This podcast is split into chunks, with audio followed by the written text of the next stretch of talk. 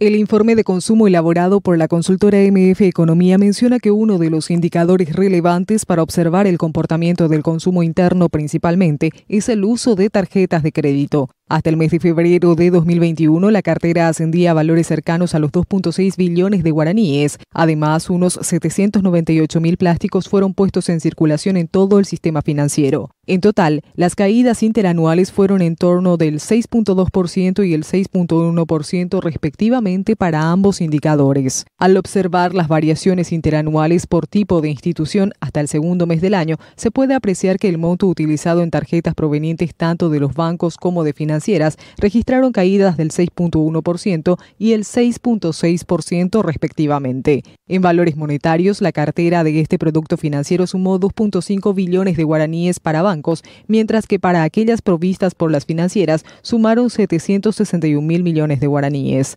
Por último, la cantidad de plásticos cayó en un 10.1% en bancos, mientras que en las financieras hubo un aumento del 5.2%. Esto denota la cantidad de tarjetas que se perdieron dentro del sistema, dejando aún más a la luz la poca inclusión financiera que posee el país. Es de valorar que el ligero aumento de las tarjetas por parte de las financieras también viene de la mano con el comportamiento de los créditos para el sector de consumo.